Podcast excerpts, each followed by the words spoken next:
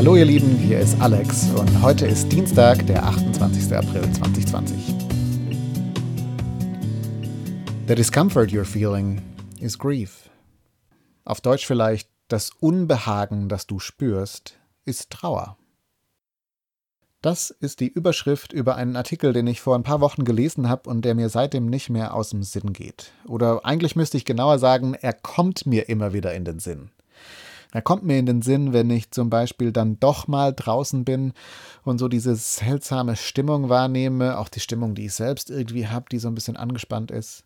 Er kommt mir in den Sinn, wenn ich Freundinnen, Freunde sehe und dann plötzlich merke, wir sollten uns nicht umarmen, wir können uns gerade nicht umarmen, wir sollten Distanz halten.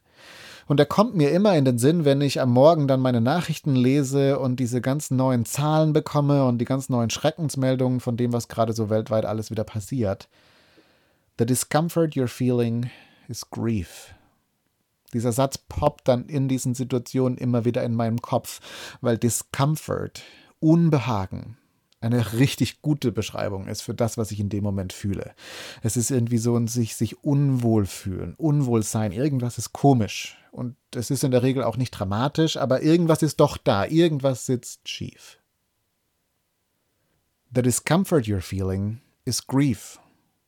Das ist eigentlich eine Aussage von David Kessler, einem Experten zum Thema Trauer, der in diesem Artikel jetzt eben interviewt wird zu dem, was Menschen im Moment weltweit erleben, was wir spüren.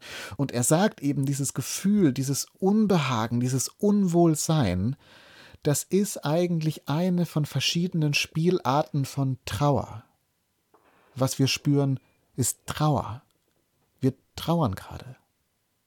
Also vielleicht trauern wir gerade bewusst oder unbewusst über die vielen Schicksale weltweit, diese Zahl der Toten, die jeden Tag steigt. Und auch wenn sie langsamer steigt, so sind es doch Menschen, die sterben, Angehörige, die trauern, Leben, die viel zu früh enden. Wir trauern um den Verlust menschlicher Nähe, die fehlende Umarmung, das entspannt Zusammenabhängen. Wir trauern um den Verlust unserer Unbeschwertheit, wir trauern über geplatzte Träume, Freunde von mir verschieben gerade ihre lang geplante Hochzeit. Andere haben sie schon gefeiert per Zoom-Meeting. Und ähm, ich finde es bewundernswert, wie viele Leute gerade das Beste aus allem machen.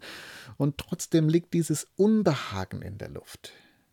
David Kessler sagt, das ist Trauer. Trauer. Trauer, dass unser Leben nicht, nicht mehr oder vielleicht ja auch zukünftig nicht mehr das ist und sein wird, was wir so kennen, was wir uns auch davon erhoffen. The discomfort you're feeling is grief. Ich muss sagen, mir hat allein schon die Erkenntnis in den letzten Tagen geholfen. Ich bin traurig. Ja, das stimmt eigentlich. Ich bin traurig. Das zu benennen, das tut eigentlich schon mal ziemlich gut. Aber der Artikel geht dann noch mal ein Stück weiter. Denn David Kessler sagt dann, dass es eigentlich nicht reicht, zu benennen und zu erkennen, dass das Trauer ist, was wir spüren, sondern wir müssen diese Trauer eigentlich zulassen. Wir müssen sie aktiv spüren sozusagen. Wir müssen sie über uns hinwegrollen lassen, denn sonst verstopft sich da was bei uns. Oder wie das ein weißer Mensch mal zu mir gesagt hat, Trauer ist wie so ein Fluss. Trauer muss fließen können. Trauer braucht Platz. Wenn wir das zu sehr kontrollieren wollen, wenn wir sie immer unterdrücken, dann staut sich das mit der Zeit und kracht dann irgendwann mit unkontrollierbarer Kraft über uns herein. Eins der faszinierendsten Bücher der Bibel sind für mich die Psalmen. Also wahrscheinlich kennen einige von euch Psalm 23, dieses schöne, poetische, wunderbare Gebet. Aber trust me, es sind nicht alle Psalmen so. Sondern gefühlt ein Drittel der Psalmen sind eigentlich so Texte, die man liest und denkt, oh wow, ja, also da geht es um Selbstmordgedanken, da werden massive Frustrationen über Gott raus und an ihm ausgelassen und da werden Rachevorstellungen teilweise geäußert, wo es einem gerade so das Hemd auszieht. Und es gibt dafür dann auch einen Begriff in der Bibel. Man nennt das Klage. Klage ist, wenn Menschen die Warum-Frage stellen und sie keine Antwort bekommen. Zu klagen heißt sich zu beschweren bei Gott über das Schwere, das Ungerechte, das Furchtbare in dieser Welt.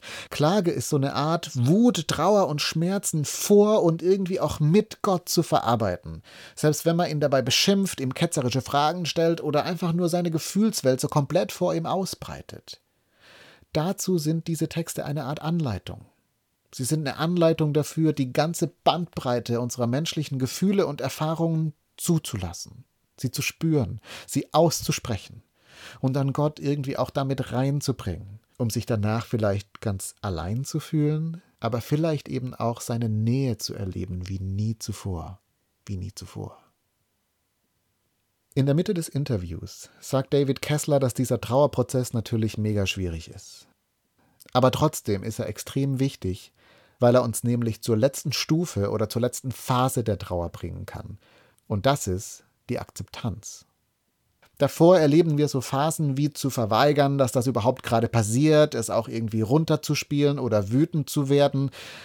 Aber wenn wir die Trauer zulassen, dann können wir am Ende bei einer gewissen inneren Ruhe landen. Einem Ort, an dem wir sagen können, ja, das passiert gerade und ja, es ist traurig und schwer. Aber so ist es jetzt. So ist es jetzt. In dieser letzten Stufe der Trauer, der Akzeptanz, ist die Trauer in gewisser Weise über uns hinwegrollt, aber wir stehen noch. Oder wir stehen wieder. Diese Akzeptanz lässt uns neu ausatmen.